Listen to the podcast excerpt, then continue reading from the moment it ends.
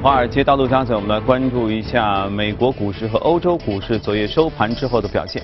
我们先来看到的是美国三大股指啊，也许你在别的平台也听说了，他们又创新高了。哇，道琼斯指数两万两千三百三十一点三五点，呃，纳指和标普指数也分别上涨了百分之零点一零和百分之零点一五，啊，天天刷新高，不知道是什么样的一种体会。我们来采访了解一下我们驻纽约记者葛威尔给我们带来的介绍。你好，葛威尔。主持人，本周市场最为关注的当属美联储的公开市场委员会会议，周二召开，周三闭幕。市场普遍预期美联储将会开始缩减4.5万亿的资产负债表余额，经济学家预计呢，在缩表全部完成之后呢，美联储的资产负债表余额将会减少到两到三万亿美元之间。虽然市场对于缩表的路径已经感到非常的清晰，但是对于未来的加息步伐和加息路径呢，依然存在很多的不确定性。就在几个礼拜。之前市场还预计美联储在十二月份加息的概率可能已经不高了，概率预测呢约为百分之三十左右。但是伴随近期美国的经济数据屡屡显示通胀率有一个回升的迹象，目前市场对于十二月份加息的概率预测呢已经上升至百分之五十八左右。而高盛的经济学家依然预计美联储会在十二月份进行年内的三度加息，而明年呢则可能会有三次加息的可能性。而在公司消息方面，据报道呢，玩具翻斗城 Toys R Us 最快可能会在本周开始申请破产保护。据悉呢，该公司已经是聘请了知名的律所来帮助其解决2018年到期的四亿美元的债务。玩具翻斗城的发言人也表示说呢，该公司正在研究一系列的解决方案。那么去年的亚马逊的玩具销售额增长达到了百分之二十四，总计是四十亿美元，三倍于反斗城的销售额，而同期行业的增长仅为百分之五。而在两千年的时候呢，玩具翻斗城也曾经和亚马逊达成了一个十年期的专营协议，但是最终的合作破裂，亚马逊为此是支付了五千一百万美元的和解金。主持人。好，谢谢各位啊！天天刷成就，不知道在这个美国做投资的市场人士现在心里是什么感受？本周会有议息会议，会不会对市场产生影响？过一会儿我们和嘉宾一起来聊一聊。先来看一下欧洲三大股指的情况，也是一片的上涨，而且涨幅还不错。英国富时指数涨了百分之零点五二，七千两百五十三点二八点；法国 CAC 指数涨百分之零点三零，德国 DAX 指数也涨百分之零点三二。而且德国指数恐怕也是一个不错的高点哈。接着我们来连线一下这欧洲记者薛娇，请他来做一下介绍。你好，薛娇。好的，主持人，欧洲股市在经历了上周五的全线下挫后，周一终于有所反弹，主要股指均出现了高开高走。欧洲斯托克六百指数开盘后快速上涨约百分之零点六，触及了近六周的高点。英国富时一百指数也从四个月的低位反弹，但是尽管如此，考虑到英国央行年底前将至少加息一次，摩根大通将英国股市的评级下调至了减持。截至收盘，欧洲斯托克六百指数上涨百分之零点二九，报三八一点八二；泛欧九三百指数则上涨百分之零点三，报幺四九九点九。此外，时隔五年后，标普将葡萄牙股市上调至了投资级别，令该国的主要股指 PSI 二十周一大涨了百分之二，达到七月中旬以来的最大单日涨幅。本周对于欧洲市场而言是至关重要的一周。九月二十四日，也就是本周日，德国将进行大选的投票。从最新的民调来看，默克尔所属的基民盟支持率为百分之三十六，而其最大的竞争对手社民党的支持率为百分之二十二。目前看来，默克尔连任的可能性较大。市场更为关注的是保守派能否单独执政。此外，本周五，英国首相特蕾莎梅将在意大利的佛罗伦萨进行演讲，主要内容涉及在脱欧谈判中对于欧盟在金融方面需求的回。回应，以及在双方就贸易问题开始谈判前，进一步表明英国的脱欧立场。周四，美联储的利率决议预计也将给欧洲市场带来明显的波动。主持人，好，谢谢薛江。大家有没有发现，进入到九月份之后，市场关注的热点似乎有一些散乱？这个散乱对比前两年啊，去年和前年九月份的时候，那会形成一个鲜明的对比。那几年说加息的预期啊，联储的会议啊，那说的那叫一个热乎。今年几乎没怎么说，有没有发现？是不是大家一种审美疲劳？而且更关键是什么？我自己自己主仔细梳理，在九月份以来各个星期大家在关注的事儿，就是其实并没有什么特别新发的那种事件，就抢头条的那种事儿，来冲淡美联储议息会议的这个主题，这其他事儿都不大。但是呢，一加息这件事儿并不太被提及，是我们已经习惯了，还是这次真的不加了，亦或是可能还有什么伏笔？今天我们和嘉宾一起来聊一聊。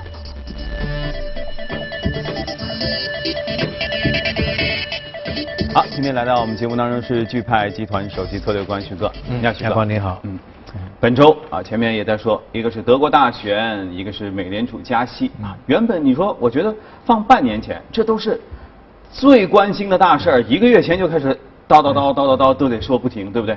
但似乎到了都 节骨眼儿上，上周我们都没提过这两件事儿，也就是本周实在觉得不说也不太好，所以稍微预期一下哈。好像这些曾经会说黑天鹅呀、灰犀牛啊、干嘛呀这些事儿，怎么到现在都觉得风平浪静啊？觉得不太会有什么样的怪事儿发生。整个市场的这个呃大致的观点，或者说对于消息的一个消化，嗯，呃相对来说比较平和，嗯，啊包括德国大选，啊谁谁会上任，基本上。不用再争论了。对，现在反而争论说默克尔会挑哪一个伙伴 一起执政。是。那么另外一个就是美联储这个利率会本周这一次会议，我个人认为是今年事件当中最大的一个事件，可能比未来的什么选举的事件还要大一点。原因在于，在这次会议当中会讨论两个事情，一个是呃今年还升不升息，当然。呃，本周升息就是九月份升息基本上泡汤了，嗯，市场没有这个预期，嗯，但如果说升息呢是一个黑天鹅事件，但基本上不太会，甚至对于今年是不是升息，十二月份最后一次升息是不是能够执行？都难说。啊，对，呃，原因就在于呃前段时间那个很大的那个风，把美国很多的那个呃这个工厂的这个基本基础设施给对吹都吹跑了，所以。很多人都认为可能今年哎今就没有了，到明年之后，明年其实本来是三次，很多人认为都可能是降到两次，所以这是一个悬疑。嗯嗯。那大家可能在周四的时候会看一看这个这个点。那么另外一个就是缩表，啊，那缩表的话呢，就到了它最后要出牌的时候了。嗯。那之前市场一直预期是九月份和十月份要开始，有两个事情，第一个缩表的一个计划表，就时间表。到底九月、十月还是十一月？嗯，这个什么时候你要一定要公布了？给你的时间已经不多了。嗯，啊，那第二个规模，那规模之前也有一个规模，那个那债券再加上 MBS 大概一百亿开始啊，从一一百亿一直到五百亿每个月，那是不是按这个规模来减少还是增加？啊，对于市场都是一个比较大的一个牵动。嗯，那个人认为其实呃，今年最后一次就十二月份升息的可能性，呃，依然是非常大的。非常大，我我们可以看到，刚才在节目当中也有讲到，美国的上个月的 CPI 的呃公布出来数据非常高，那么整个 CPI 八月份是一点九，那美国那根红线是二嘛，嗯嗯，非常接近了，核心 CPI 去掉能源和食品是一点七，嗯，在整个历史上面也算是比较高了，嗯，所以从这个点上面来看，条件都满足，嗯对，所以现在呃现在看十二月份的升息的概率已经达到五十八。五十八的话，那未来的还有两三个月的时间走过去的话，基本上在六十以上概率是非常高。一般每一次升息之前都会达到六十以上的这个市场的这个这个概率，那么升息可能会实现。所以十二月份升息，呃，可能性还是比较高。另外一个，我们去看，呃，九月份非常意外的一个一个事件就是九月七号，加拿大央行。加元突然之间升息了，嗯，呃，它是七年当中没有动过，没有升过息，嗯，它突然间升息了，在全球的央行当中，加拿大央行是非常谨慎的一个央行，嗯，而且是作为央行的一个风向标，嗯，它一动，一般很多银行都会动，很多央行都会动，嗯，啊，比如说一五年的时候它降息了，然后像中国啊、那个印尼啊、澳大利亚都开始降息了，哦，它是比较谨慎的，跟着加拿大央行，对，它非常谨慎的整个货币政策，而且非常稳健的，所以大家都在看它。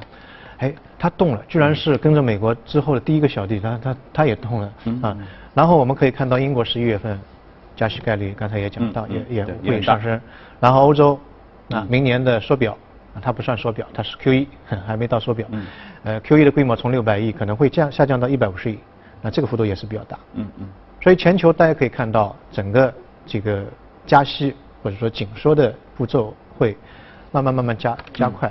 另外一个也是我们看到一个非常重要的一个因素，就是加拿大上周五突突然间开了会，央行，呃，它的会议之后呢，市场的理解就是说，它未来可能会把百分之二的那根通胀红线给拿掉。现在很多央行都设了一个百分之二的通胀红线，那么给市场传递的一个消息就是说，我如果没有到百分之二的通胀，那我就不会加息。对啊。啊，那现在看来的话，加拿大可能是第一个银行就把那个通胀百分之二的这个红线给拿掉，就不参考这个数据。对，他会 open 一点。他说，哎，没到二我可能也会升息，超过二我未必会加息，它是会比较比较灵活一点，就把加息最后一块遮羞布给给给扯掉了。嗯。那原因在什么地方？大家去看，呃，其实。最近的几年当中，这个社会发展非常快，全球都面临一个问题，就是全球的老龄化。嗯啊，老龄化就带来一个大家对食物啊，或者说那些有形的物质的消费。其实会降降降低，嗯啊，所以 CPI 传导出来的信息可能会被扭曲。啊，没那么准确。对，相反，可能从无形的精神上面的消费会会增加，比如说我们去打王者荣耀啊，就会买很多的那个装备等等，教育方面的开支可能会有非常大的一个一个升高，而这一块的比例可能在 CPI 的这个比例调整当中没有上升那么快，所以它传递出来的那个信息，比如说一点七啊、一点九啊，有有的时候可能会被扭曲。啊，所以未必。呃，未来的央行完全去 follow 这个百分之二的呃那条线，嗯，这是一个呃非常非常重要的呃一个信息。那么第二点呢，就是呃我们从央行在次贷危机之后呃的行为来看，它不停的就是注入流动性，这在过去的所有的危机当中是立竿见影的。对啊，流动性进去，企业一下子活了，因为钱多嘛，那这个借贷成本又又会降低。但这一次的话，我们可以看到，其实整个经济的起来跟注入的这个。非常大量的资金没有效果不明显，非常大的一个一个关联度，反而有很多的副作用。比如第一个副作用就是说，我们看到现在全球的债券处于负利率水平的规模非常大，将近十万亿美元的一个一个规模。而这带来一个什么样的副作用呢？就是一些小的国家，它的那个国家的养老基金或者保险公司，它大量都会配置到这个债券上面了。啊，结果发现哎，赔钱，搞了一年亏了。不是没钱啊，它后后面的这个兑付就产生一个大的危机。但对一些发达国家，它的投资需要可能会多一点，比如像美国、欧洲，哎，我不投债券，我投美国股票市场。对呀，对吧？那就造成另外一个问题。我们看到美国的股票市场每天刷新高，天天到了一个非常高的位置。对啊，那些国家应该投中国市场啊。我们都喜欢养老金啊。对，那还有那个房地产，房地产，你看那个加拿大房地产。澳洲房地产，甚至百年不动的德国房地产，次贷危机之后涨了一倍。嗯啊，呃，所以这里面就造成房地产市场的一个泡沫。再比如说，我们看到近期近一年两年的比特币，嗯，涨得非常非常快。嗯，最近也跌得挺多。对，但反弹性也强。背后的原因也就是整个市场的流动性，就是说央行注入的资产。注入的资金就市场上钱太多太大了，嗯，所以这个这个负面的效应现在要马上去把它消除掉，嗯啊消除掉。所以央行在全球央行来看，其实这个转折点已经到了。一方面可能要去加息，嗯，踩刹车；另外一方面就是更加直接一点，从市场当中这个池塘里面抽水，嗯嗯，索性就是说把那个基础货币给抽回来，啊，让整个经济全球的这个虚拟经济慢慢的进行一个降温。所以我们看到美国这一次的。呃，缩表行为，如果说出现一个比较激烈的一个行为的话，对于美股，我个人认为会是一个风险。美股的话，每一年九月份都会是一个比较大的风险。我看了一下，去年和前年九月份都是下跌的，啊，那么今年九月份可能也是一个比较大的挑战。嗯，看之前都都加息了嘛。对，啊，所以这是一个问题。另外一个呢，就是我们去关注的，对于呃中国投资者来讲，呃非常关注的是美元的汇率，因为美元汇率如果说再继续下跌，人民币还得涨。对，那之前换美金的都在哭，嗯，跌，今年跌的实在太多了，百分之十左右。那个人认为，如果说，呃，缩表计划开始执行之后，美元的汇率可能会出现一个反弹，啊，那么现在的价格大概在九十一到九十二之间，其实这个位置已经非常非常的危险，因为我们看到前两年的低位，也就是最低位，也就是在九十二左右，嗯，现在把这个底都打穿了。是。那么如果说缩表开始，它可能从底下又给你捞上来了，嗯，这个是假假突破。如果说这个缩表，哎，低于市场预期。这个金额比市场预期的规模要小啊，那么这个底部就打穿，要再下，再下去，再下去的话，人民币的汇率可能又会再上来，就是又又又会升值。就大家可以看看啊，就是这个这个图表，就大约摸能说明今年以来一直往下跌，对不对？之前跌穿过一次很低点，现在有点回去，但是并不强劲。也就是如果这个缩表的预期不如。原本大家的想象的话，它说不定还会继续往往下走，就是人民币又会再升值，再升值。所以这个是比较比较关键的。美元指数命悬一线，就看缩表如何作为。所以呃，虽然说要加息，虽然说要缩表，是存在这样的可能性，以及美股也许会到了一个关键的选选择方向的时候，但是并不意味着它现在就是顶点，对不对？因为之前我们也说到过嘛，你看特朗普的这个这个税改的计划，说不定有可能能行，或者他还有其他的，他那边墙还没建呢，他还有很多大招没放呢，也许那些有落地的，他的美股。它还有很多的，它它就是一只机器猫，它兜里面还有很多东西可以拿出来 啊。嗯，特别是下周大家关注，就是二十五号的，它的税改计划会出来。嗯嗯啊，就企业对企业这个东西对市场是一个强心针啊。嗯，所以千万一定要记得经常关注我们节目啊，因为经济的这个事儿就是不是年头预测的年底就一定这样，这里边的变数实在是太多。好，呃，我们来看一下这个之前美股异动的情况，来关注一下异动美股榜。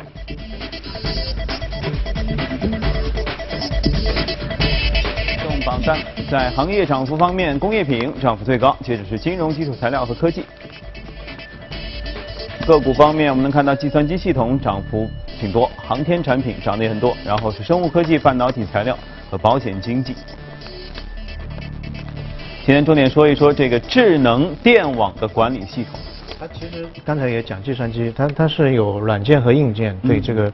呃，电网进行一个智能智能管理，智能那个智能电网，其实在呃我们板块当中也讲的比较多，在海外现在发展非常快，整个全球每年的复合增长率百分之二十三，远远高于全球的一个。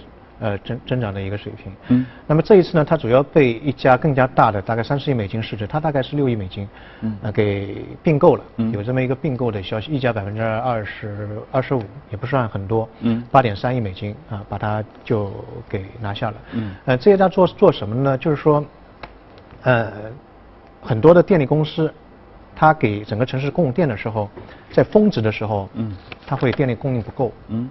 那么怎么样去调配这个电力？对，啊，这是一个技术方面的一个东西。那么我们之前也讲过一股票，就就很有趣。它，它是在之前的话，跟所有的用户都是签一个协议。嗯。比如说，呃，我你是一个小商店，那我跟你签个协议，当高峰期来的时候，我会把你灯光调暗一点点。嗯嗯。调暗一点点的话，那对你的营业营业没什么影响，但你的电可以给其他的地方用，但同时你付的电费可能不用付，甚至你可以还给你给你一点钱。啊，这样的话呢，那边可能急需要用电的地方可以多收一点钱。嗯，这就是一个智能的一个调配。一些学校里面的这个没人的教室，它灯光突然间会暗掉，嗯，就把这个电省出来给他。嗯，那么另外一个就是电网的一个智能检测，两个节点之间如果有有故障，它预先可以知道，然后做一个做做一个检测。嗯，所以这个方面的话，它为全美，它的整个业务在全美大概百分之八十四左右，全美的每年大概可以节节省百分之二点九的一个电能，大概三十亿美金。每一年就是三十亿美金，所以，呃，整个市场呃未来非非常非常的大。这个事儿，我我在想啊，在中国的一些 A 股企业当中，不就是电网公司自己在做的吗？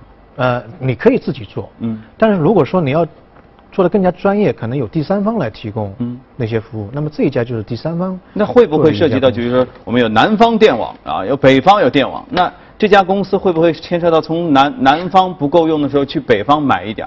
它它会横跨这些公司吗？未来的话是全球统一的，就南半球哎晚上没有用电可以到北半球，这个电就调配过去了。每一家人家上面有一个像天线一样东西，它接生太阳能，然后可以卖给这个电网。嗯，这个就是智能电网。但这是未来的状态。对。那在美国的话，也就是说这些公司呃智能电网公司还会被大的收购，那最终很容易会做到一家独大，或者说最终就一家两家。对，行业的行业的合并，这在最近几年当中。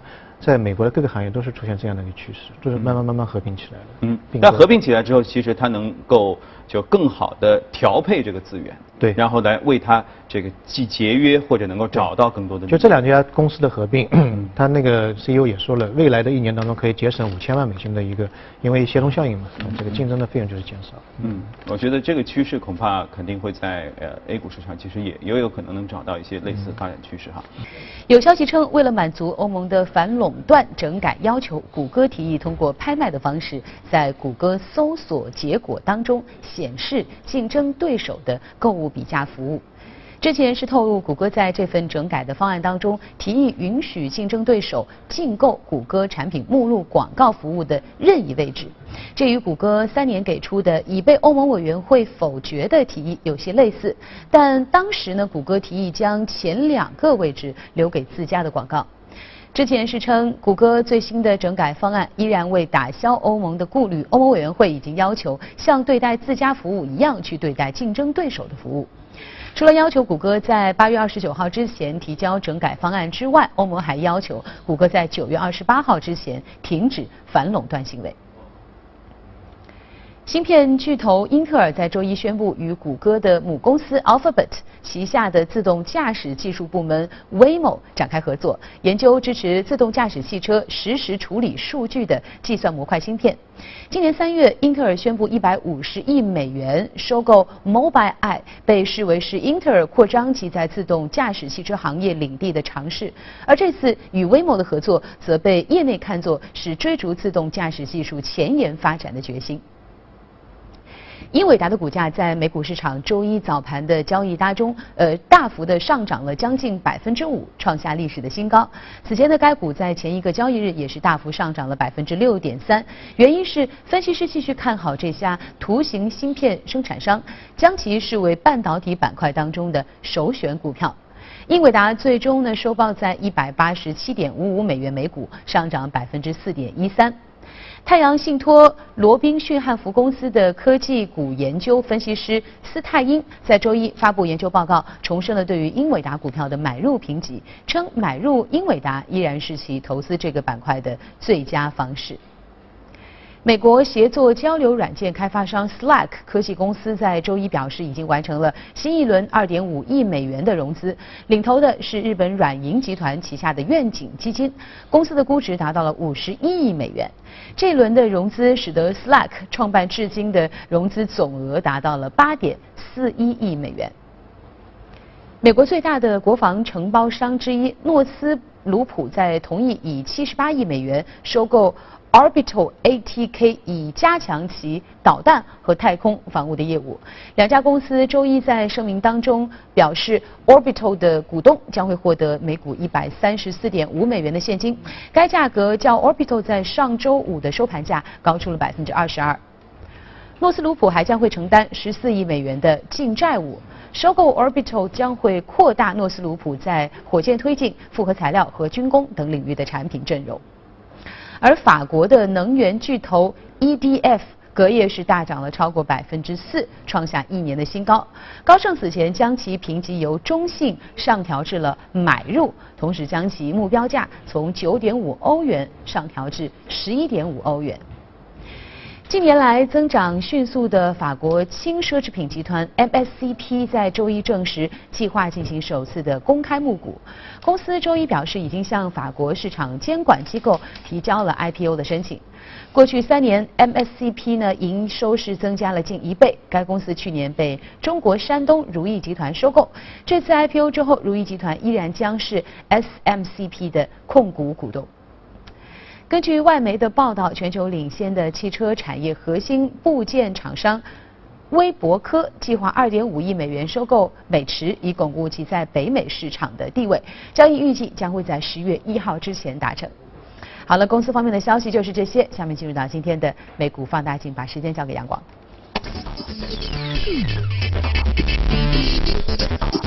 好，今天的美股放大镜，我们要来说到的是这样一家公司，是一家大数据的公司。讲大数据，其实我觉得是蛮有趣的。嗯，昨天看了一个新闻说，呃，现在那些有一些公司可以给你拍张照片，嗯，然后通过你的脸部分析，知道你未来有没有钱，你会得什么病？这不是算命吗？对，这就是 算命。这为什么会能能够做到这样的？它就是大数据分析，把很多很多的人，包括名人也好，没有名气人也好，失败人也好。所有的数据都总合在一起，哎，发现你的这个脸，那以前总结的不也就这样吗？看面相，哪里有颗痣，怎么怎么，就是都这样吗？对对对，您讲的非常好，就是，但这个数据没有那么大嘛，嗯啊，那以前是迷信，那未来可能这个也不是迷信了，就概率了讲。对，然后呃，其实我们讲大数据，很多东西已经开始进入商业化的运作。我们以前讲像石墨烯啊，或者说无人驾驶啊，还没有进入，大数据其实进入了商业化运作是。是相对来说比较靠前的，很多地方，包括我们最近看到那个 iPhone 手机出来之后，吐槽最多的就是人脸识别扫脸，嗯，一不小心就被解密了，对，人群中多看了一眼，啊，对，就被刷掉一个亿啊，所以，哎，其实这个东西也是一个大数据，它就是把脸脸上面一万多个这个点，嗯，比雀斑还多的那个点，全部收到收到那个数据库里面。然后你戴着墨镜、戴着假头套、戴帽子、戴着口罩都都可以把你的这个人人脸可戴着假头套也行啊。他不烧头嘛，他烧脸嘛。啊啊，这也是正常的，对吧？明白。所以这个其实也是大数据当中的一个应用，就基本上把你所有的这个样本都收到、输入到这个里面去。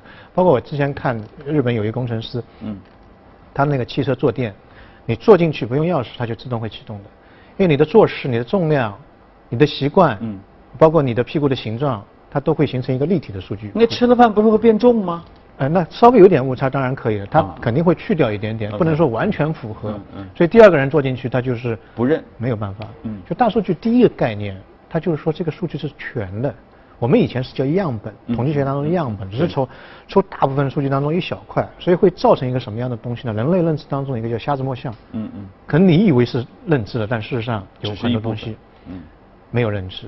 那么另外一个呢，大数据当中它会产生一个商业商业的一个利润，就是相关性。嗯。什么相关性呢？我们之前讲美股当中有一个非常大的零售商叫塔吉特 （Target），啊，这一家在美国美国非常有名的一家非常大的一家，它在大数据应用当中非常非常有名。呃，它可以通过你的之前的购物的清单，可以预产到呃预预测到一个准妈妈她的预产期是哪一天。啊，预产期是哪一天？然后后来跟实际的这个比对差不多。嗯，我的天哪！为什么会这样呢？因为他之前买的东西，基本上可以知道那个时点是什么时候，然后预测到。然后有一个呃蛮蛮有名的故事，就是说，呃当时有一个男的就冲到塔吉特的下面的一个分分公司，找到他经理说，为什么给他寄什么女儿？对，给他女儿寄一个那个。婴儿的床的一个优惠和奶粉的优惠，嗯嗯，然后他们那个经理就上报到总部，总部打电话给他爸爸说，那个对不起，我们可能搞错了，搞错，啊，然后他爸爸说，不是你们搞错了，是我搞错了，他女儿的预产期是八月份，我在之前完全是不知道的，所以这个这个相关性就是非常非常非常强。另外一个就是它可以节省很大的费用，很大的费用。比如说现在大家去看你到保险公司参保，他之前肯定要去。做一个体检，预测你未来得病的概率。其实这个东西是蛮难预测的，它只能知道你现在是不是得病的概率是多少。你要贡献一个血液。现在很多保险公司有一些比较做的比较好的，它可以根据你现在的这个生活的一个习惯，啊，上什么网站，看什么样的这个电影，你看不看恐怖片？嗯，你看恐怖片未来可能心脏病的得病概率比较高。嗯，啊，是不是喜欢蹦极？蹦极的话呢，那就这个会有一些一些一些一些危险。上什么样的网站？从这个来推知你的未来的发生风险的概率有多高，来恒恒定你的这个保险的费用。这样的话，啊，后面我们不说，前面整个之前的这个检查费用可能要一百二十五美金，现在只要五美金就可以了。所以这大幅度。这个就是，比如说，再我再举一个例子的话，假设他监测一个人吃东西，每天这个暴饮暴食，什么什么香什么辣，重口味吃什么，那。OK，你做健康保险的时候，也许保险公司就说不行，您这先生这保费得提高，对吧？对。相比另外一位一直这个比较清淡、注重运动，一看就身体健康嘛，就大数据一看身体很健康，好，您的保费，您的身体健康保费就可以降低，这样也。所以你的所有的行为都会成为你未来的生活的一个一个制造。以前我们很多人会把医保卡借给别人去用，现在已经没有了。因为 一旦这个留痕的话，你未来的保费啊，所有的东西都会，你的人生都会可能会有非常大的一个。所以大数据大家可以看到，已经切入到人人的这个生活当中的方方面面。但在做大数据投资方面，呃，其实有三三三条线。第一条线就是说，哎，这个公司有非常大量的数据，嗯，他什么都不做，像 Facebook。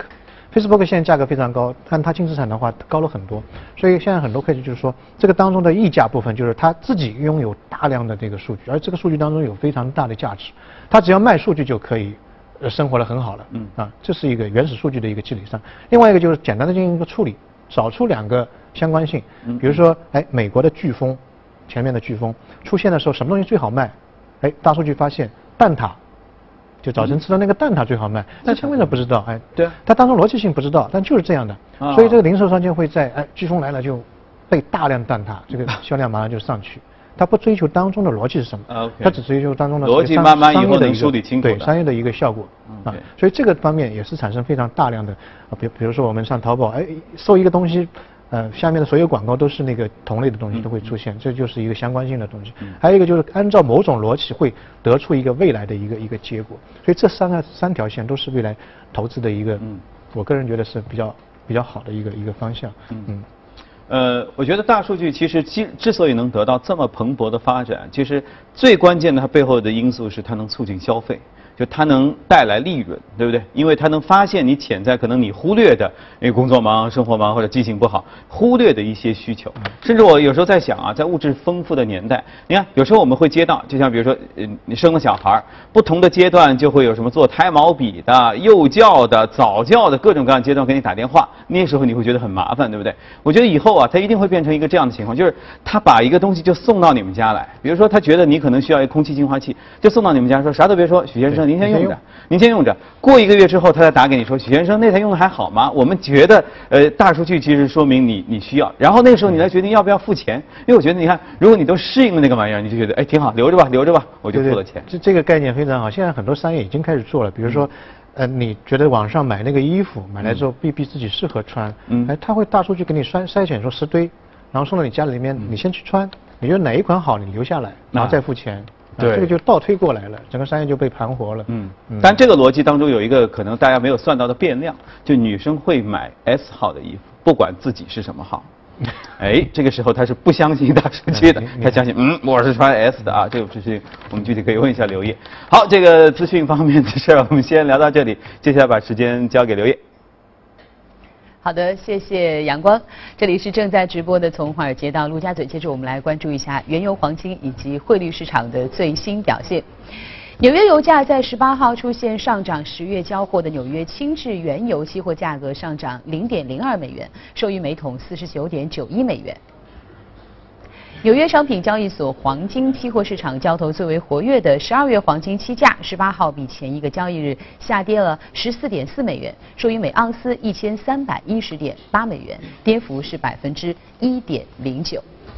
美元对于多数其他主要货币的汇率，十八号出现了上涨。截止到纽约汇市的尾盘，一欧元兑换一点一九五零美元，一英镑兑换一点三四八九美元，一澳元兑换零点七九五二美元，一美元兑换一百一十一点四八日元。